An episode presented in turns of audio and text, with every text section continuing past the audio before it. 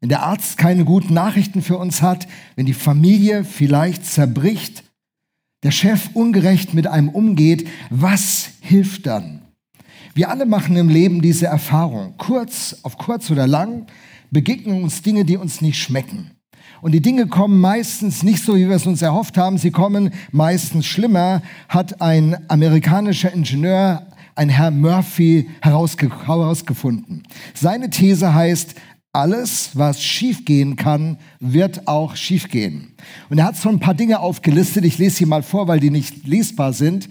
Egal an welcher Warteschlange du dich anstellst, die andere kommt stets schneller voran. Stimmt's?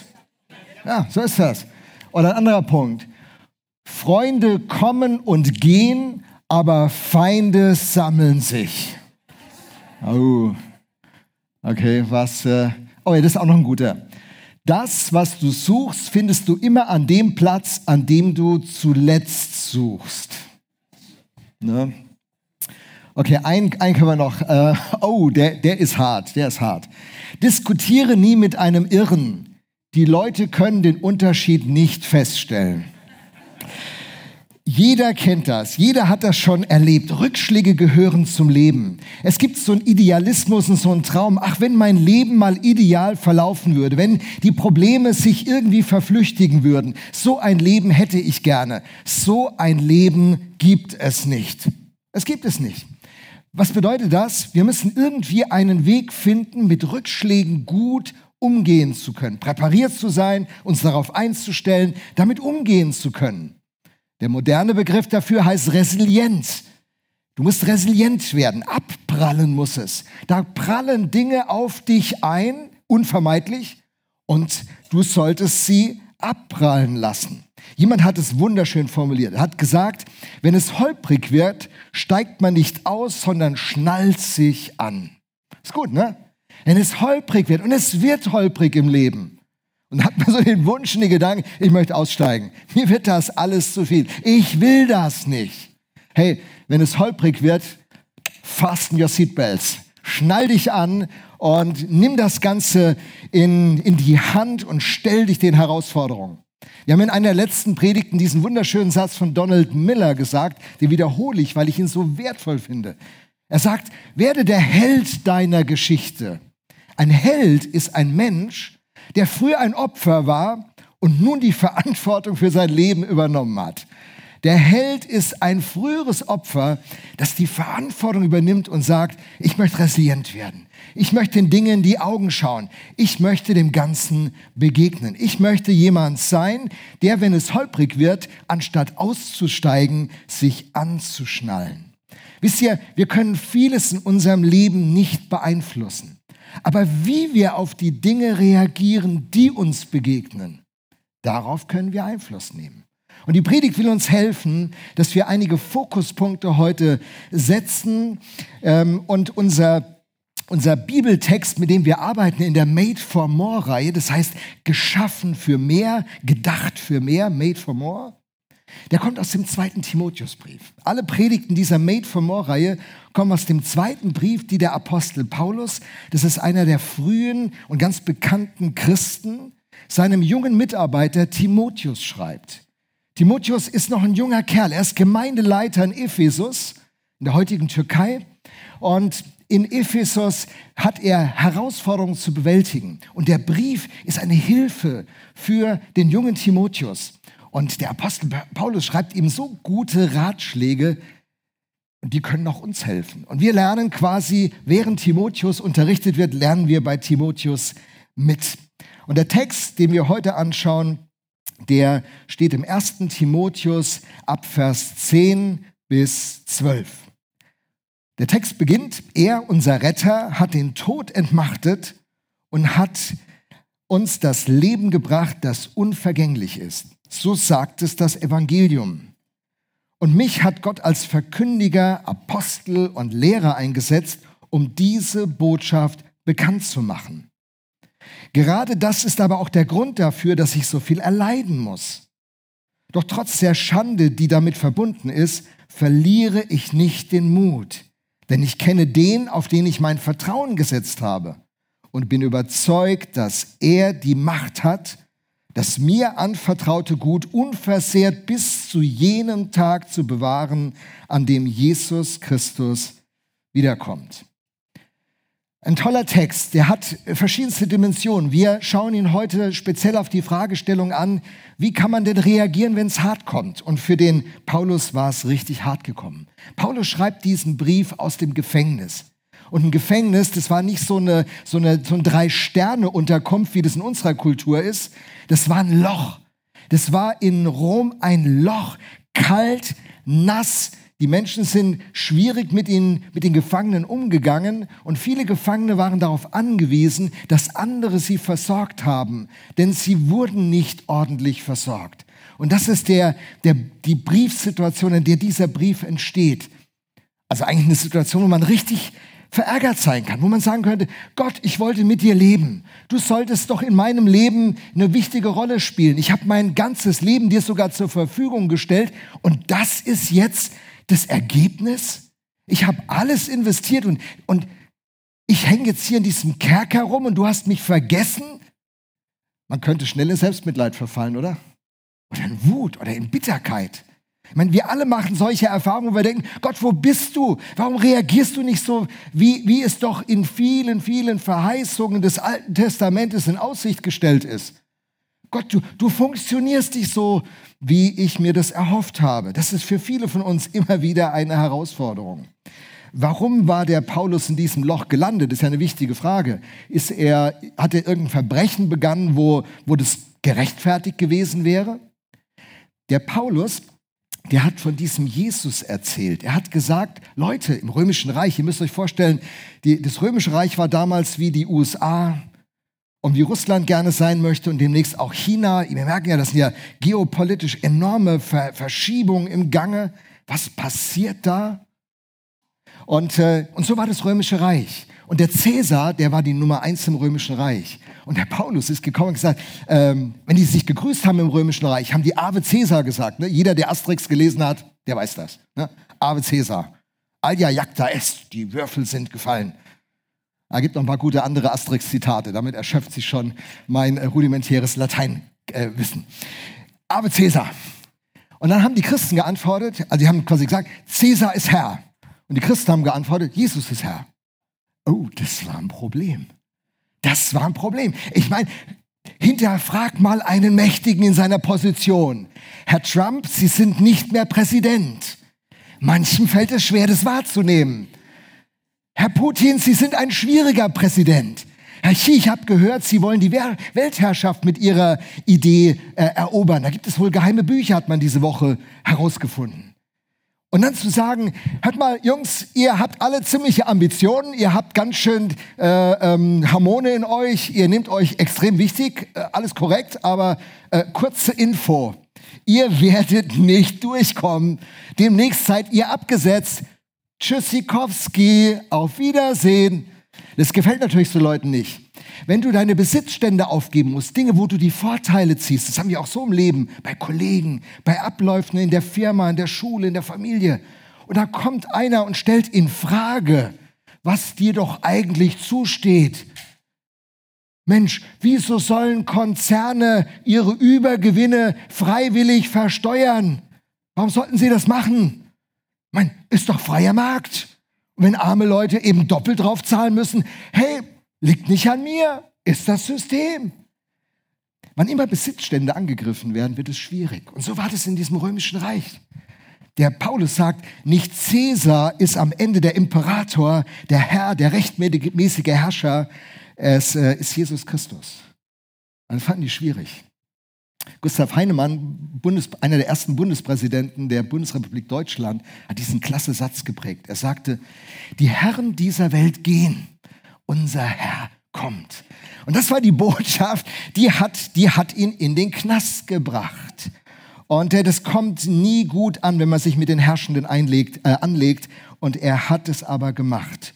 Und aus dieser Situation konnte er nicht einfach befreit werden. Er konnte nicht eben mal rausgebetet werden oder irgendwie rausgeholt werden. Er brauchte eine Strategie, mit dem Ganzen umgehen zu können. Und von der lernen wir. Wir lernen drei Dinge aus diesem Text, die ich jetzt ein bisschen entfalten will. Du musst deine Situation richtig einschätzen, erstens. du musst deine Perspektive halten, mit der du unterwegs bist. Zweitens. Und drittens, du musst aus der richtigen Quelle leben. Richtige Einschätzung, klare Perspektive, richtige Quelle. Fangen wir an mit der richtigen Einschätzung. Der Apostel schreibt ja, und mich hat Gott als Verkündiger, Apostel und Lehrer eingesetzt, um diese Botschaft bekannt zu machen. Gerade das aber ist, äh, gerade das ist aber auch der Grund dafür, dass ich so viel erleiden muss. Er weiß genau, warum er da sitzt. Und äh, wenn du den Sinn von etwas verstehst, kannst du viel, viel einfacher mit schwierigen Situationen um, umgehen. Viktor Frankl, ein, ein Opfer der Konzentrationslager und später der Begründer der Logotherapie, der hat ganz viel darüber gearbeitet. Wenn du das vertiefen willst, hol dir mal die Literatur von Viktor Frankl, da kannst du ganz, ganz viel lernen über das Gehirn und wie der Mensch funktioniert. Super, wirklich sehr, sehr gut. Und Frankl bringt es auf den Punkt, was die Bibel schon seit Jahrtausenden in ihren Zeiten stehen hat. Wenn du den Sinn weißt, dann kannst du Leid ertragen, dann kannst du Schwierigkeiten auch ertragen und das Leben bringt diese Schwierigkeiten. Wenn man nun unter Druck gerät, weil man Fehler gemacht hat, dann kann man in Selbstmitleid verfallen und sagen, ja, ich habe es auch nicht anders verdient. Wenn du aber in Schwierigkeiten gerätst, obwohl du nicht schuldig bist, dann ist das etwas, was in uns eine Rebellion auflehnt, wenn ich ungerecht behandelt werde, wenn mein Chef ungerecht mit mir umgeht, wenn eine Firma mir ungerechtfertigt eine Rechnung stellt, wenn Leute mit mir auf eine Art umgehen, wo ich denke, das ist nicht korrekt, das ist nicht richtig, dann steht was auf. Und es hätte eigentlich in diesem Paulus aufstehen müssen, aufstehen sollen. Aber der Paulus ist einer der ersten Christen von buchstäblich Millionen von Christen, die erleben, wenn du Christ wirst und wenn du mit Gott lebst, dann erlebst du auch einen gewissen Widerstand. Er ist der erste davon. Ich weiß nicht, ob euch bewusst ist, dass die Christen weltweit die am meisten verfolgte Gruppe, Volks, äh, äh, Glaubensgruppe überhaupt sind. Überhaupt eine Gruppe, die verfolgt wird. Zurzeit 360 Millionen Christen weltweit. Ich habe dir so eine kleine Karte vom Weltverfolgungsindex. 360 Millionen Christen werden diskriminiert wegen ihres Glaubens. Das ist eine große Herausforderung. Der, der Glaube, der, der löst einen Widerstand aus, weil die Frage, die der Glaube behandelt, so existenziell ist, so grundlegend ist. Und auf die geht der Apostel ein und sitzt eben jetzt im Gefängnis. Manche, die sagen ja, wenn man richtig glaubt und richtig betet und die richtigen Dinge ausspricht, dass man von all diesen Schwierigkeiten bewahrt bleibt. Aber die ganze Geschichte der Christenheit zeigt, dass Menschen, die mit Jesus Christus unterwegs waren, mit Widerständen umgehen mussten durch alle Generationen hindurch. Mancher, der steckt ja in Problemen drin, weil er selbst dran schuld ist. Also wenn man seine Beziehung vernachlässigt, zu seiner Familie, zu seinen Freunden, muss man sich nicht wundern, wenn es irgendwann mal in Beziehungen knirscht. Viele Ehen kommen unter Druck, weil die Partner zu wenig miteinander sprechen. Viele Beziehungen zu Kindern zerbrechen, weil das Interesse aneinander nicht wirklich gepflegt wird, weil man nicht wirklich im Leben des Kindes drin ist. Als unsere Kinder Teenies waren, war das eine richtige Herausforderung. Die haben eine Musik gehört, die wir nicht gemocht haben. Die haben einen Lebensstil gepflegt, wo wir dachten, was machen die nur? Die waren laut. Die, die, Irgendwann musste man ihnen sagen, macht ihr dann das Licht aus, wenn ihr ins Bett geht. Die sind ewig aufgeblieben. Morgens wollten die nicht aus dem Bett raus und wir wollten miteinander Dinge erledigen. Die Teenie-Jahre sind harte Jahre für die Eltern, aber auch für manche Kinder. Und da ist es so einfach, die Beziehung einfach sausen zu lassen und mit irgendwie so Stereotypen, den einfach so, ja Mensch, die Herausforderung ist, die Beziehung zu halten. Wenn man so in seine Beziehung nicht investiert, in seine Freunde nicht investiert, wie viele Männer bauen dann ihre Karriere und, und geben ihre Beziehung zu ihren alten Kumpels einfach dran, rufen nicht mehr an, interessieren sich nicht mehr. Wie viel geht kaputt, während man an seiner Karriere baut? Wie viele Leute vernachlässigen ihre Gesundheit? Sie ernähren sich falsch, sie bewegen sich nicht und viele Menschen in unserem Land, die geben mehr Geld aus, als sie verdienen. Das ist auf Dauer ein Problem. Wenn du mehr Geld ausgibst, als du einnimmst, das ist ein No-Brainer. An irgendeiner Stelle wird es ein Riesenproblem. Es gibt Dinge, da ist man selbst dran schuld. Und da kommt Gottes Wort mit seiner Weisheit und bringt uns bei, wie wir leben können. Wir haben eine klare Analyse. Bin ich in meiner schwierigen Situation, weil ich mich dumm entschieden habe? Bin ich in meiner schwierigen Situation, weil Menschen mit mir ungerecht umgehen? Warum bin ich in der Situation, die ich so schwierig empfinde? Und so beginnt der Apostel Paulus. Er hat eine klare Analyse. Er sagt, ich bin in der Situation, ich sitze hier im Knast, weil ich, weil ich mich zu diesem Jesus Christus halte weil ich sage, er ist der König. So, klare Analyse. Überleg mal, wie ist im Moment deine Lebenssituation, deine Familiensituation, deine Arbeitssituation, auch deine Glaubenssituation? Wie ist die im Moment? Und was ist die genaue Ursache? Denn wenn du anfängst so zu denken, dann kommst du wieder über die Wasserlinie. Solange du einfach dich nur als Opfer erlebst von Umständen, von Böswilligkeiten, von schlechten Lehrern, von blöden Vorgesetzten, solange hast du keine Handlungsoption. Du hast das Gefühl, dass sich immer jemand runterdrückt. Der Paulus sitzt im Knast und er lässt sich nicht unter die Wasseroberfläche drücken, sondern er taucht wieder auf und sagt, ich weiß, warum ich hier drin sitze. Und es ist es wert, wenn es der Preis ist. Er, er sagt, ich leide. Er sagt ja nicht, alles gut. Christen sind keine, keine Masochisten. Ne? So, oh, Leid, oh geil, ey, ich darf leiden für Jesus. Krass. Oh, ich habe Probleme, super. Christen sind, sind Leute, die vernünftig im Kopf bleiben. Und der Apostel Paulus zeigt es uns. Er sagt, die Situation ist leidvoll. Aber dann sagt er, ich schäme mich aber nicht für die Situation. Ich meine, wenn du heute aus dem Knast kommst und suchst einen Job, was haben sie die letzten äh, zwölf Monate gemacht? Ah, ich saß im Knast. Oh. Wenn du eine Wohnung zu vermieten hast und jemand kommt und sagt, ähm, ich würde gerne die Wohnung mieten, ja, äh, Einkommensnachweis, wie sieht's aus? So, ja, ich komme gerade aus dem Knast. Und so war das im Römischen Reich auch. Das war eine Schande. Boah, du kommst aus dem Knast. Hey, du gehörst irgendwie zur Unterschicht. Oh, wie, was wird er mit meiner Wohnung machen? Wie wird das? Na, nee. Paulus schämt sich nicht für die Situation, weil er sie klar analysiert hat. Hey, vielleicht ist es dein Ausgangspunkt, nochmal genau nachzudenken, zu reflektieren, vielleicht auch Gott zu fragen, warum bin ich in der Situation, wo ich bin? Ich bete die ganze Zeit, meine Gebete werden nicht erhört. Herr, hilf mir, dass es mir gesundheitlich wieder besser geht. Und der liebe Gott sagt dir die ganze Zeit, fang mit Sport an. Die Antwort ist da, aber das ist nicht die Antwort, die du hören willst. Gott, hilf mir aus meiner finanziellen Misere. Gib weniger Geld aus. Kündige dieses teure Handy-Abo. Schmeiß Netflix raus. Fang an, nicht mehr so teuer essen zu gehen. Manchmal sind die Ratschläge und die Antworten von Gott, von Gott so einfach und so lebensnah. Deswegen machen wir es ja nicht. So, also klare Analyse war der erste Punkt. Zweitens, wir brauchen eine Perspektive. Und das ist äh, irgendwie krass, was er da schreibt. Das versteht man nicht vielleicht direkt. Ich lese es mal. Er, unser Retter, hat den Tod entmachtet und hat uns das Leben gebracht, das unvergänglich ist, sagt das Evangelium. Gut, gehen wir da mal rein. Evangelium zu Deutsch gute Nachricht. Evangelium heißt einfach gute Nachrichten. Dieses Wort ist zuerst nicht im christlichen Kontext gebraucht worden, sondern im römischen Reich. Die haben eine Schlacht, die haben eine Schlacht wieder gehabt. Die Römer ja, waren ja sehr streitsüchtig und haben sehr imperialistisch alles eingenommen, eine Schlacht. Und wenn sie gewonnen haben, Cäsar mit seinen Truppen gewonnen hat, ist ein Reiter zurück und hat die Siegesbotschaft aus der Schlacht in den Orten verkündigt. Wir haben gesiegt. Und es hieß Evangelium, eine gute Nachricht aus der Schlacht. Und wenn die Bibel nun von Evangelium spricht, hat sie dieses Wort genommen und gesagt, Gott hat einen Kampf gewonnen.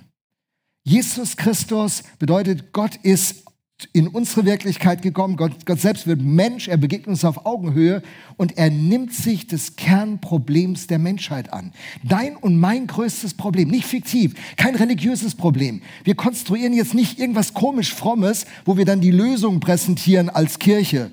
So, so, so ein Taschenspielertrick. Sondern wir reden über das tatsächlich dramatischste, schwierigste, schrecklichste Problem, das es für einen Menschen gibt und das hat Jesus Christus gelöst. Was ist das? Er sagt, er, unser Retter, hat den Tod entmachtet und das Leben gebracht. Er hat den Tod entmachtet und das Leben gebracht. Dass wir leben, ist nicht selbstverständlich. Vom ersten Tag an, wo du geboren wirst, steht fest, der Tag kommt, wo du stirbst. Vom ersten Tag. Die Todesrate in Deutschland, wissenschaftlich empirisch nachgewiesen, liegt bei 100 Prozent. Keine Ausnahme. Die Todesrate liegt bei 100 Prozent. Die allermeisten Leichenwagen und Leichenzüge, wir sehen es ja gerade in, in London dieser Tage, ich habe die alle ohne Möbelwagen gesehen bisher. Man kann nichts mitnehmen. Ich meine, die Ägypter dachten, sie könnten es mitnehmen, haben relativ große Grabmäler gebaut, Pyramiden. Aber andere haben das Zeug gefunden. Es ist nicht mitgenommen worden, es konnte nicht mitgenommen werden.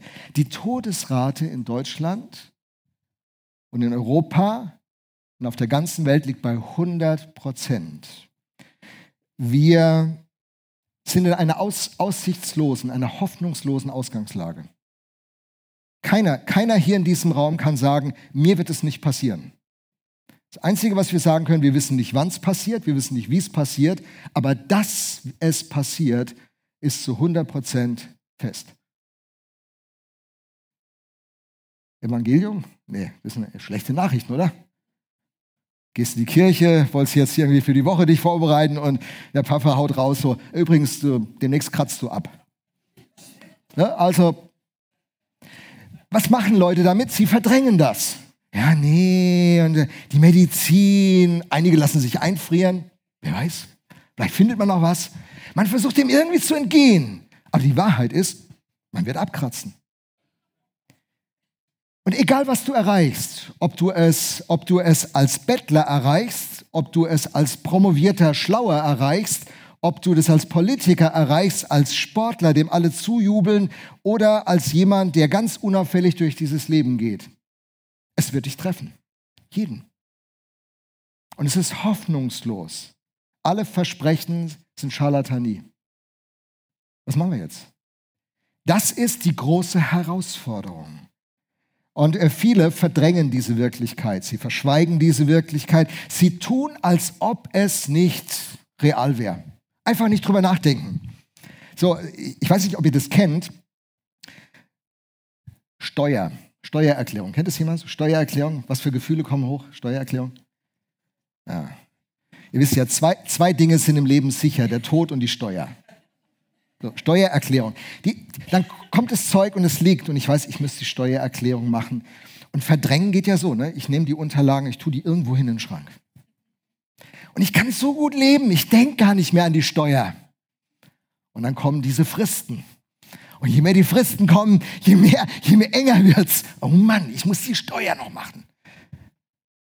Und äh, und so geht es vielen Leuten mit dem Tod. Im, im, Im, Neuen Testament wird dann ein, ein, Zitat aus dem Buch Jesaja äh, gebracht, was den Lebensart bezeichnet. Das heißt so: Lasst uns essen und trinken, denn morgen sind wir tot. Hey, und wenn wir schon abkratzen müssen, dann lasst uns das Leben in vollen Zügen genießen. Ist doch es egal, wir machen es jetzt einfach, wir holen das Beste raus. Und äh, hey, es gibt ja keinen Gott, es gibt kein Gericht, es gibt keine Verantwortung. Jeder kann machen, was er will. Und weißt du was? Ich fahre jetzt meine Ellenbogen aus ich hole jetzt das Beste für mich raus. Weißt du, entweder wird mein, mein Kollege befördert oder ich. Äh, entweder tut die USA die Welt beherrschen oder Russland will die Welt beherrschen oder China wird die Welt beherrschen. Aber weißt du was? Lass uns nehmen, was wir kriegen. Wenn die so dumm sind, wenn die so doof sind, nehmen wir halt mit, was sich uns anbietet. Man muss eben die Feste feiern, wie sie fallen. Wer arbeitet gerne in einem Kollegium, in einer Abteilung mit solchen Ellenbogenfreunden? Wer hat die gerne als Kollegen? Kann ich mal kurz sehen? Wer mag Kollegen, die nur auf ihren Vorteil bedacht sind und richtig so das Maximale für sich rausholen, auf Kosten vom Rest? Aber wisst ihr, wenn es keinen Gott gibt, wenn es keine Verantwortlichkeit gibt, ich meine, warum sollte der das nicht machen?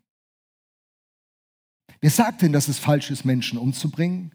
Wer sagt denn, dass es falsch ist, zu lügen und zu betrügen? Nach welchen Maßstäben ist es falsch? Wieso, wieso sind die Maßstäbe falsch zu sagen, du sollst nicht lügen?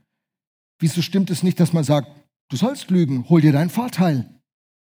Hey, das ist ein Riesenthema. Wir haben das einfach verdrängt. Wir haben das einfach verdrängt. Und Jesus kommt nun, und das ist diese Botschaft, für die Paulus im Knast sitzt. Er sagt, hey Leute, der letzte Feind des Menschen, der Tod,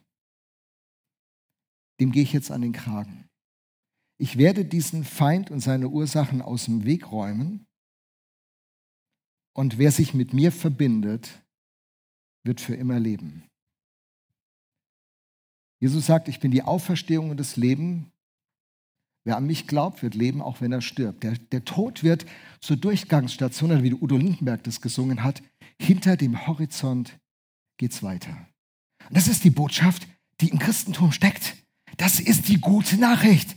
Leute, ja, wir gehen auf einen physischen Tod zu, aber der wird zur Durchgangsstation und wir werden einen neuen Körper bekommen und der wird unkaputtbar sein und wir haben eine Hoffnung, die niemand zerstören kann. Wir haben ein Leben, das nicht auszudrücken ist. Gott sagt, ich lebe und du sollst auch leben. Die Bestimmung für dich ist, dass du lebst für Zeit und immer. Ewigkeit ist der christliche Fachbegriff. Und, äh, und was anderes kommt dadurch. Er sagt, keiner kommt durch. Adolf Hitler kommt nicht durch. Trump kommt nicht durch. Putin kommt nicht durch. Xi kommt nicht durch. Du kommst nicht durch. Ich komme nicht durch. Dieses Leben ist uns als Leihgabe geschenkt. Und eines Tages werden wir für unser Leben vor diesem Gott Rechenschaft abgeben müssen, der uns übrigens nicht verurteilen will. Das ist ja das, was dann viele Leute sofort denken, so, boah, ey, wenn du mal vor Gott dein Leben dann, krass, ey, wer, wer kommt da durch, wie wird das werden?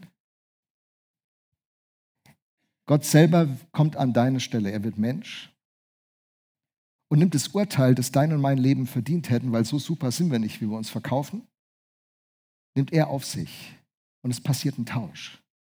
Jesus Christus nimmt all unser Versagen, alles, wo unser Leben nicht den Maßstäben entspricht, die gut wären, wo jeder spürt, es wäre gut, so zu leben. Jesus nimmt es alles auf sich. Im Jesaja, im Alten Testament heißt es, die Strafe liegt auf ihm, auf dass wir Frieden hätten und durch seine Wunden sind wir geheilt. Hebräischer Parallelismus. Und das ist, das ist Gottes Idee für dich. Das ist eine gute Nachricht. Hey, egal was kommt, egal wann der Moment deines physischen Todes ist, nur die Durchgangsstation. Du wirst leben. Jesus sagt, du wirst leben. Wow, und das ist die Perspektive. Und mit dieser Perspektive lebst du anders. Mit dieser Perspektive lebst du heute schon anders. Christsein ist nicht etwas für irgendwann in Zukunft, sondern für die Gegenwart. Und der Paulus sagt, ich hänge jetzt hier im Knast, aber dieser Knast spricht nicht das letzte Wort. Ich werde mit Gott für immer unterwegs sein. Und alles, was ich in diesem Leben investiert habe, das wird sich irgendwie, wow. Und um es mit den Worten von Nelson Mandela zu sagen, jeder kann über sich selbst hinauswachsen und etwas erreichen, wenn er mit Hingabe, wenn er es mit Hingabe und Leidenschaft tut. Da kommt eine Leidenschaft in dein Leben. Du musst nicht, ist doch alles egal leben. Es hat am Ende ja eh keine, keine Auswirkung. Jeder macht, wie er es denkt. Stimmt nicht. Dieses Leben ist ein Geschenk von Gott. Er hat es dir gegeben, es ist eine Leihgabe. Und dieses Leben und du, es hat ein Riesenpotenzial. Und du kannst eine Leidenschaft entwickeln und mit deinem Leben einen Unterschied bewirken. Und du kannst dazu beitragen, dass dieser Ort ein besserer Ort wird. Und Jesus Christus hat gesagt, er kommt zurück und er bringt alles in Ordnung, was aus den, aus den Fugen geraten ist. Das ist eine gute Nachricht. Das ist eine gute Nachricht. Die Frage ist am Ende, aus welcher Quelle kann man diese Überzeugung gewinnen? Gibt es Fakten? Gibt es irgendwelche Belege dafür? Und das sagt der Apostel ja was ganz Interessantes in dem Text. Er sagt, ich verliere nicht den Mut, denn ich kenne den, auf den ich mein Vertrauen gesetzt habe. Übersetzung Neue Genfer. Übersetzung Elfer, Elberfelder Übersetzung heißt es, denn ich weiß, wem ich geglaubt habe. N.T. Wright übersetzt, weil ich denjenigen kenne, der mich, dem ich bedingungslos vertraue. Wissen oder Gewissheit. Im Glauben gibt es kein Wissen.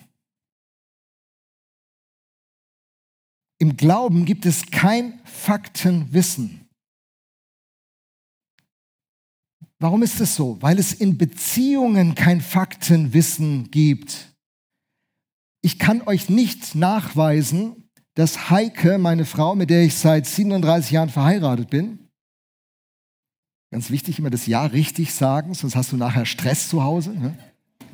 Habe extra gerade noch mal kurz überlegt, wie, 37. Seit 37 Jahren sind wir verheiratet. Ich weiß nicht, ob Heike mich liebt. Ich habe keine Fakten. Ich kann nur die Auswirkungen sehen. Ich kann es an ihren Reaktionen ableiten. Das ist über Bande, wie beim Billardspielen. Ich krieg mit, dass das irgendwie so sein muss. Sie sagt mir diese Worte. Wie viele Leute haben schon in diesem Leben gesagt, ich liebe dich und dann war es aus? Wie viele Worte könnte man reden? Ich weiß, in Beziehungen hast du nie ein Faktenwissen. Du hast immer nur eine Gewissheit. Und ich finde es so faszinierend. Der Apostel sagt, ich weiß, wem ich vertraut habe. Das ist das Geheimnis des Glaubens. Ich weiß, wem ich vertraut habe. Das Geheimnis ist, diese, diese Beziehung zu bauen, diesen Gott kennenzulernen. Und ich weiß nicht alles, ich kann euch nicht alles über Gott erklären. Viele Dinge sind mir heute noch rätselhaft. Manchmal habe ich Zweifel. Es gibt Momente, da wache ich auf und denke, gibt es wirklich Gott? Hey, du bist seit 35 Jahren als Pastor tätig. Sag mal, ähm, vielleicht hast du dich getäuscht. Es gibt so Momente, ja. Aber diese Momente des Zweifels werden überlagert von der Gewissheit wenn ich anfange zu beten. Sag Gott, ich komme zu dir in, in dem Namen von Jesus. Gott, ich brauche dich in meinem Leben. Herr, ich möchte dich erleben. Und dann, dann kommt die Gegenwart von Gott. Ich weiß noch, ich kam in so einen Gottesdienst wie diesen im April 1979. Und die Leute haben ein paar Lieder gesungen.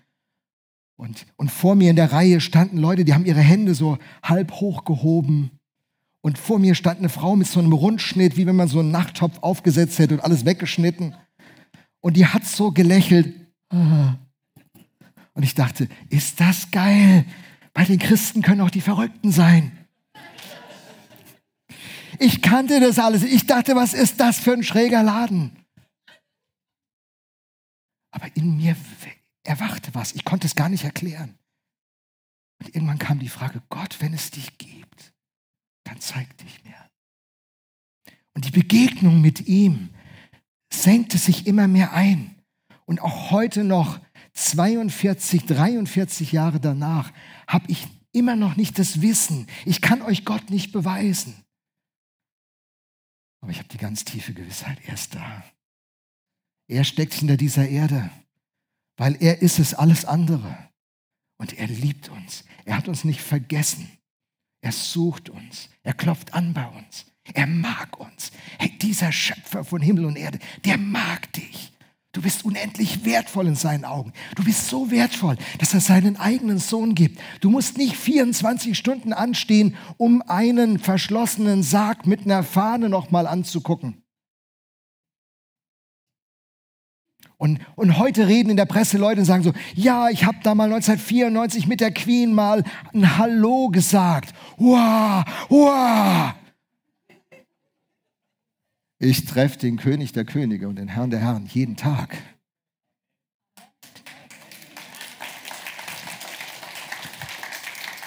Und das ist deine Bestimmung. Das ist deine Bestimmung. Du bist so unendlich wertvoll. Der, der dich gemacht hat, der liebt dich der sucht dich. Der will dich packen. Und wenn es dann mal durchs Gefängnis geht wie bei Paulus, ich verliere nicht den Mut, denn ich weiß, wem ich geglaubt habe. Die Zeit schreitet fort. Wisst ihr, es gibt manche Christen, die legen ganz großen Wert, dass geklärt wird, was man glaubt. Und es ist ihnen extrem wichtig, dass bis ins kleinste Detail, bis in die Fußnote alles korrekt ist. Und wer, wer das nicht glauben kann, der kann kein richtiger Christ sein. Und dann gibt es, dann gibt es andere Christen, die legen ganz großen Wert drauf, wie man glaubt. Die richtige Methode. Du musst richtig beten. Diese Worte musst du gebrauchen. Du musst es genau so machen, sonst wird Gott nicht antworten können. Mein Papa im Himmel guckt in mein Herz. Wenn ich Dinge theologisch falsch formuliere, wenn ich Dinge von den Worten her falsch formuliere, ist er ein guter Vater. Der überlegt die ganze Zeit, was will der Lothar mir sagen? Was wird? Und dann, das ist nur fiktiv in meinem Kopf. Ich habe manchmal so eine Fantasie. Das stimmt natürlich nicht. Also theologisch gleich falsch. Ich will es gleich sagen. Dann sitzt er da, was will der Lothar von mir? Was will der von mir? Dann ruft ein Engel herbei, ey, weißt du, was der Lothar will? hey du, weißt du, der hat Stress mit der Heike, der will, dass du ihm hilfst, dass er geduldiger und liebevoller wird, weil er sich so falsch verhält. Ach so, kann er haben. Mein Papa im Himmel versteht mich durch meine stümperhaftesten Kleingebete. Er versteht meine Gedanken. Er versteht mein Innerstes. Er versteht, wie ich es meine, wenn mich alle anderen nicht verstehen. Und er reagiert auf mein Herz, weil er eine Beziehung zu mir haben will und nicht ein Theologieprofessor, der alles präzise erklärt. Er will eine Beziehung zu dir. Und das ist das Geheimnis unseres Lebens. Das ist das Geheimnis, mit dem wir diese, diese Resilienz bekommen. Was hilft, wenn es ganz dick ist? Wissen? Never ever. Richtige Methoden? Nie im Leben. Dir hilft, wenn es richtig eng wird im Leben. Das kennst du, wenn du Menschen hast, die dich lieb haben und bei dir sind und die mit dir durch die Krisen gehen und dich anrufen und dich nicht allein lassen.